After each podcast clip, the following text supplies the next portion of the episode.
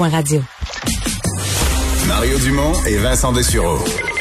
Joignez-vous à la discussion. Appelez ou textez le 187 Cube Radio 1877 827 2346.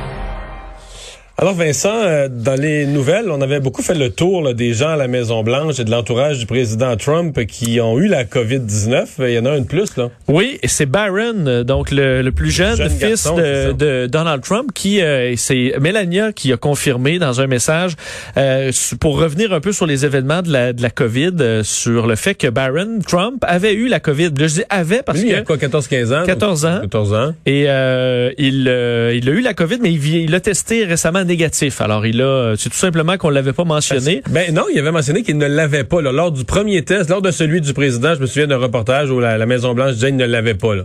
Alors, il n'a peut-être pas voulu en rajouter sur le... Ouais, ou peut-être que le test positif, des fois, tu es trop tôt pour être testé. Là. C'était trop dans les premiers jours. Mettons que lui, il l'a attrapé un peu plus tard. Là. Ça se peut qu'il était négatif, mais qu'il était juste trop tôt, puis ils ont fait le test, puis là, oups, c'est sorti positif. là, ils l'ont juste pas annoncé. On sait que c'est le, seul enfant euh, de Trump qui demeure avec lui à la Maison-Blanche, avec Melania. Alors, il était, veut, veut pas, très proche de, des deux, de ses deux parents qui avaient, euh, qui avaient la COVID. Bon, euh, voilà. Euh, parlant de la COVID, le maire Labaume qui s'est laissé aller un peu, peu comme François Legault hier, à réfléchir à haute voix sur le, la suite après les 28 jours, parce que sa ville, lui, est en zone rouge. Ouais, il est un peu, ce qu'on peut dire pessimiste, ça dépend, mais on voit de mauvais œil ce qui se passe avec la COVID encore au Québec, alors qu'on peut voir des signes encourageants dans le nombre de cas. Mais pour le maire Labombe, euh, le confinement va perdurer au-delà du 28 octobre. C'est ce qu'il a dit dans les euh, dans les dernières minutes, la marge d'un point de presse euh, en ligne. Il dit nous sommes le 14 octobre, ça doit finir techniquement dans 14 jours. Et là, on vient d'avoir 159 nouveaux cas aujourd'hui à Québec. Alors c'est dans les journées quand même où il y a eu beaucoup de cas. se dit certain donc que les mesures en zone rouge seront là pour longtemps, mais s'inquiète sur le fait que la population selon lui, est un peu trop convaincue que ce sera de courte durée et s'inquiète de l'état psychologique de la population euh, lorsque ce sera euh, rallongé, rallongé. Parce que souvent, on parle en général là, des mesures de confinement, mais dans les faits, c'est un code de couleur par région. C'est une région qui est en zone rouge, puis n'importe quelle région qui est en zone rouge présentement, puis que la population serait ultra disciplinée, plus de, plus de circulation de la maladie, puis tout à coup, tu te retrouves avec deux, trois cas par jour ils vont sortir de là, au bout d'une semaine ou deux de sol, ils vont sortir de la zone rouge, puis les mesures vont lever. Mais le Québec semble pas être sur le bord de ça. C'est une région où ça demeure élevé. Au prorata de la population, c'est pire que Montréal. On peut dire qu'ils sont autour d'un plateau, toujours autour de ça, 100, 150, mais c'est, on n'a pas vu de tendance à la baisse du tout à, Québec. D'ici, les gens sont convaincus que ce soit de courte, de courte durée et que cette deuxième vague-là ne sera que passagère. On n'est pas aussi vigilant qu'à la première vague. Si les gens pensent comme ça, ça ne s'améliorera pas. Et euh, dit entre autres hier, il pleuvait Novembre s'en vient. C'est pas un bon moment pour se confiner. Je suis inquiet. On est très attentif à l'aspect psychosocial des choses. C'est difficile actuellement. Il faut rappeler quand même, c'est vrai que les gouvernements, euh, il y a un dossier là, qui circule beaucoup sur les réseaux sociaux d'un euh, responsable de l'OMS qui a dit que le confinement, on devrait devrait pas utiliser ça comme comme manière principale. comme dernier recours. Comme dernier recours. C'est ça aussi. Mais c'est ça qu'on fait ici. C'est pour ça que Gérard disait à l'OMS, a viré virer son capot de bord, pas, du, tout. C'est les, gestes barrières, euh, donc on, a mis, on a mis le masque obligatoire tout l'été, puis tout ça. Ben, la le confinement, c'est pour reprendre le contrôle du système de santé. Il a fait éviter une explosion des cas euh, trop dramatiques. C'est exactement ce qu'on a fait. Et c'est pas mal ça qu'on a fait. Ça veut pas dire que c'est de gaieté de cœur, et ça, Régis Labombe tenait à le rappeler, sur le fait qu'on s'inquiète, oui, de l'effet psychologique du confinement. mais c'est parce que, tu sais, j'écoute les gens, les interprétations de l'OMS, parce que l'OMS, c'est aussi, euh, tu sais, c'est une organisation... Ouais, je t'expliquerai. C'est pas comme si toi, tu pars une PME, tu pars une boulangerie, puis toi, t'es le seul porte-parole de ta boulangerie, là. Tu sais, l'OMS, c'est des gens de tous les pays qui sont mis ensemble, mais tu sais, c'est une organisation internationale. Là. Fait que les gens qui parlent là, utilisent pas nécessairement le même langage, parlent pas dans la même langue. Tu sais, on a de la misère. On dit au Québec, la santé publique a de la misère à bien communiquer. Tu sais, des termes clairs, des propos précis, des phrases exactes, pour que les gens se fassent pas d'idées. Mais imagine l'OMS, là c'est toutes sortes de spécialistes de santé publique qui s'entendent sur des grands consensus, mais après ça, ils s'en vont parler chacun. Un est allemand, l'autre est égyptien, l'autre est chinois. Tu comprends? Chacun dans leur langue réexplique ça à leur façon. Il peut avoir des têtes dures là-dedans qui pensent pas exactement pareil. Mais en plus, dans ce cas-ci, c'est même pas une vraie contradiction parce que ce qu'il a dit, c'est effectivement le confinement, c'est le dernier recours. Puis c'est exactement ça qu'on a. Faut pas que ce soit à long terme. C'est ça. C'est exactement ça qu'on a ici. Là. Je veux dire, c'est le dernier recours, le confinement. Euh, on avait toute une série de mesures, le masque, la distanciation, les martelets. Puis à un moment donné, durant le mois de septembre, ça s'est mis à monter euh, hors contrôle. Fait que là, on a été poussé au dernier recours. C'est un peu... C'est plate, mais c'est aussi, euh, c'est aussi Il faut dire que le que ça. même gars aussi euh, vend, vante les, euh, la, la gestion du Canada de la pandémie. Là. Alors, il est pas... euh, Non. bon, voilà, juste pour spécifier. Est-ce que c'est un débat là, qui traîne depuis euh, déjà deux semaines, euh, au moment où on est en train de nommer une nouvelle juge là, très conservatrice euh, à la à la Cour suprême des États-Unis? Est-ce que les démocrates pourraient jouer ce jeu, c'est-à-dire de augmenter le nombre total de juges, plutôt avoir une Cour suprême de neuf où il y a six juges conservateurs? Ben, tu, tu montes à une Cour suprême de, de 15 puis tu nommes six de ton bord. Et c'est un dossier qui, euh, qui colle un peu à Joe Biden parce qu'évidemment, lui ne répond pas à la question. Est-ce Ben, il dit pas non pacter- ferme, là. Bon, euh, il, il n'exclut pas l'idée qui circule euh, donc d'aller carrément augmenter le nombre de sièges parce qu'il faut rappeler, là, on est neuf présentement juge de la Cour suprême. Le chiffre n'a pas changé depuis 1869. Auparavant, c'est, ça avait bougé quand même à plusieurs reprises. Donc, le président choisit le, jeu, le juge, qui est ensuite confirmé par le Sénat. Mais le nombre de juges, ça, on peut le changer avec une simple loi. Alors, vu qu'il y a une grande, avec la nouvelle nomination euh, des conservateurs, euh, on se retrouve avec, tu le disais, 6 contre 3. C'est des nominations à vie, là. Hein? à nomination à vie, donc ça change le, carrément le paysage euh, Pour peut-être une décennie ou pour 20 ans à venir. là. pour très longtemps. Donc, est-ce que de- Joe Biden pourrait dire, ben, j'en nomme six de plus, euh, des gens, euh, des, des, des- des démocrates, puis on, on va de l'avant. Ben là-dessus, il y a une pression quand même dans le parti euh, démocrate pour le faire. Alexandria Ocasio-Cortez, entre autres, qui est bien connue chez les démocrates, disait, nous devons mettre toutes les options sur la table, y compris le nombre de sièges à la Cour suprême, alors que d'un autre côté, les républicains, ben évidemment, déchirent leur chemise en disant que c'est ça, on, on se retrouverait là, un, un qui, qui disait entre autres, on va se retrouver comme dans le Sénat de la guerre des étoiles, là, avec tu sais, où on se retrouve avec des milliers de personnes et euh, le- le- la Cour y perdrait toute légitimité. Et même les Américains sont en général défavorables à créer de nouveaux sièges. Mais dans le cas des démocrates, on comprend que euh, on est prêt à perdre du terrain, mais est-ce qu'on est prêt à en perdre autant pour aussi longtemps? On verra, mais c'est un dossier qui va revenir d'ici l'élection américaine. Euh, l'alerte Covid, euh, il y a beaucoup de gens, moi je l'ai reçu en anglais, mais il y a beaucoup de gens qui ont reçu des messages d'invitation à s'abonner à l'alerte de leur fournisseur internet, des messages unilingues en anglais, c'est le cas dans la maison chez nous, il y en est rentré, pas à moi mais à d'autres. Euh, là, il y a même des gens qui portent plainte aux langues officielles pour ça. Oui, de sorte que le commissariat aux langues officielles euh, fait enquête sur euh, fait auprès de Santé Canada pour l'envoi de messages uniquement en anglais pour encourager les gens à télécharger l'application Alerte Mais c'est. Santé Canada ou c'est les fournisseurs de services internet? Bon, c'est ça. En fait, on, on, euh, la, la semaine dernière, Bell, entre autres, s'est excusé pour avoir envoyé des messages euh, en anglais à ses clients francophones. On a dit que c'était une erreur de système. Euh, D'ailleurs, on disait là, une erreur de système a fait en sorte que certains clients de Bell au Québec ont reçu des messages textes concernant l'application Alerte COVID en anglais uniquement. Mais on a appris que, euh, bon, du côté du journal, que le ministère de la Santé euh, est également là, enquêté par le commissariat aux langues officielles en raison donc de, selon eux, de certaines lacunes en matière de bilinguisme exposées euh, par euh, donc l'application. Alors on va euh, enquêter pour faire la lumière sur tout ça. On aurait reçu 13 plaintes en lien avec cet incident. Euh, on dit d'ailleurs nous sommes présentement sous enquête et par conséquent je ne peux discuter davantage de cette plainte puisque la loi m'oblige au secret des enquêtes, ce que dit le commissaire euh, Raymond Théberge aujourd'hui. La pandémie qui cause une baisse historique des euh, émissions euh, de gaz à effet de serre. Oui, on s'y attendait évidemment, ça fait du sens, mais il faut le chiffrer. Et dans la, la- la- dans la publication Nature Communication aujourd'hui, on voit les résultats d'une étude auprès de quatre, dans 400 villes dans le monde où on a calculé la baisse du nombre de vols, euh, le, le- le trafic, la consommation et compagnie pour essayer de calculer à quel point la pandémie a causé une baisse dans les émissions de CO2. Et c'est sans précédent. En fait, ça dépasse d'un la crise financière de 2008, mais même la Seconde Guerre mondiale en termes de baisse dramatique là, de, de- de production de gaz à effet de serre.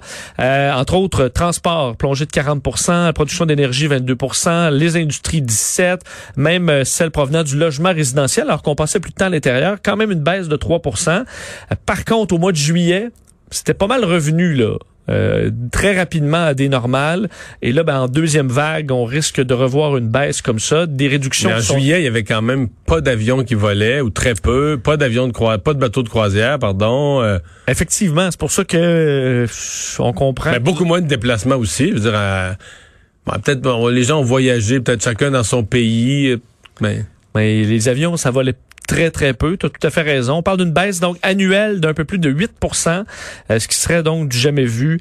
Par contre, les auteurs de l'étude disent que c'est une réduction notable, mais pas suffisante, ce qui va dans le même sens que Greta Thunberg, qui aujourd'hui, à la veille d'un sommet là, à Bruxelles, lançait un appel à Emmanuel Macron de prendre ses responsabilités. L'objectif visé, aussi que la Commission européenne avait proposé à la mi-septembre de viser une réduction de 55% des émissions de gaz. Imagine, on a fait 8 là, en pleine pandémie catastrophique mondiale. En vivant plus. Euh, non, mais ça, ça illustre quand même. 2030, ça va être dur. Là. Mais ça illustre quand même un point, puis c'est pour ça que moi, j'en suis là, de la, lutte au changement climatique, mais j'ai souvent trouvé que les gens qui s'en font les promoteurs les plus agressifs disent vraiment pas la vérité aux gens.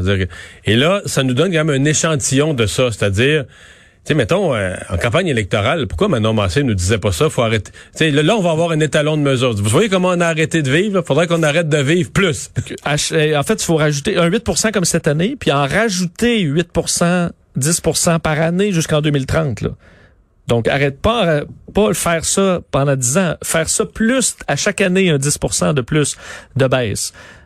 Tu as raison que la plupart des idées qu'on dit, ben, penser aux véhicules électriques ou tout ça, voyager un peu moins, on peut-être trouver 1% C'est ça, c'est de la poussière. Pense à tout ce qu'on a arrêté, la, quantité de télétravail, les mois où les gens voyageaient plus pantoute, les gens tout enfermés, chacun dans sa maison. Puis ça, tu dis, c'est même pas proche d'être suffisant. c'est juste que ça ça nous rappelle qu'il va falloir que les technologies changent, il va falloir que la science développe des nouveaux moyens, des nouvelles sources d'énergie, etc. Et que si tu fais porter sur tous les citoyens d'arrêter de vivre, là, je veux dire, même le suicide d'un citoyen serait pas assez, tu comprends, pour euh, effacer son empreinte. Là, tu comprends, c'est qu'il y a quelque chose de, c'est comme un cul-de-sac. Puis là, on se rend compte, ok, on a, tout, on a tous arrêté de vivre, les industries ont été fermées, les gens voyagent plus, sont enfermés dans leur maison. Si on avait baissé de 70% là, là on dirait, ah, ben, OK, on peut retenir certains éléments de ça, mais là, c'est 8% il faudra faire beaucoup plus. Beaucoup plus pour atteindre, faut atteindre 55 Il faudra avoir des années infiniment plus arrêtées que 2020. Là. Oui. Bon. C'est ça. Euh, bon, dans d'autres d'autres nouvelles plus légères, un lancement historique de fusée. Ouais, ça, te passionne? Absolument, parce que la fusée Soyuz décollait euh, ce matin avec euh, enfin, une astronaute et deux cosmonautes à bord vers la station spatiale. Deux trucs quand même intéressants par rapport à ce décollage, c'est que de un, on a atteint la station spatiale à une vitesse record, enfin en seulement trois heures plutôt que les six normalement qui sont nécessaires, en raison d'un nouveau système de guidage qui permet de d'atteindre la station spatiale après seulement deux On comprend qu'on décolle, mais on entre en orbite terrestre, on s'approche tranquillement au fil des tours de la station spatiale. Grâce à un meilleur guidage, on a été capable de le faire avec seulement deux tours plutôt que trois ou plus. Alors ça sauve, bon évidemment, dans toute la logistique.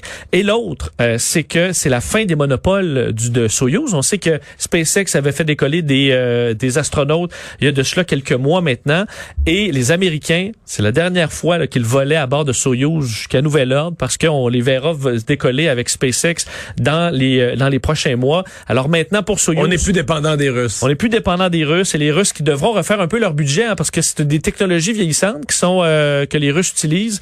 Euh, bon, ils ont de la corruption tout ça dans le système dans le Roscosmos, l'équivalent de la NASA, mais en général les places sur Soyuz c'était 80 millions de dollars. Et là c'est de l'argent qu'ils qui, qui, n'auront plus pour ça. Alors il y aura des défis quand même importants pour le programme spatial russe. Il faut dire dans toute cette tension entre la Russie et les États-Unis, c'est quand même un beau projet scientifique. Euh, la station spatiale où Russes, Américains, Canadiens, euh, Japonais, Italiens travaillent ensemble. Alors c'est euh, c'est un, un lift à deux qui n'aura plus lieu malheureusement avec Soyuz. Et euh, les Polonais qui avaient une, une, vieille bombe à désamorcer. Et euh, Habituellement, c'est une opération quoi connue, assez standard. Mais là, euh, ça a été plus spectaculaire que prévu. Ça a mal As-tu vu les images? Non. C'est vraiment entendu. Euh, on devait désamorcer aujourd'hui une bombe de la Seconde Guerre mondiale. Bombe qui est tombée là alors qu'on tentait de détruire un croiseur allemand le 16 avril 1945. C'est des bombes de 3 mètres de long, de plus de 5 tonnes, qu'on appelle Tall Boy, 5400 kilos de bombes. Euh, il y en a une qui n'a pas explosé, qui est tombée dans un canal euh, maritime. Et là, l'objectif était de, euh, bon, de rendre, évidemment, de, retirer cette bombe-là. On l'aurait fait en processus qui permet de, de disons, de, rendre, de faire une combustion sans que ça qu'il y ait une détonation. Mais ça n'a pas marché.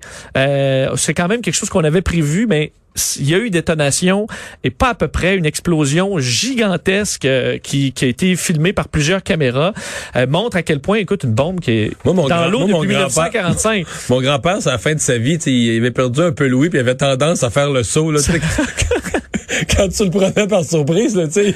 oui là c'est un bon saut mais on avait Hey, tu dis, non, mais pour vrai, tu dois faire le saut, pas un peu, là. On avait évacué à 2,5 Non, km à la ronde euh, et c'était dans l'eau quand même. Alors, il n'y a même pas eu de débris, pas de dommages. On s'inquiétait quand Non, mais même je parce pense que plus aux gens qui qui mènent l'opération, là, tu sais, avec, euh, avec euh, souci du détail, puis qui pensent avoir tout planifié, puis année, paf!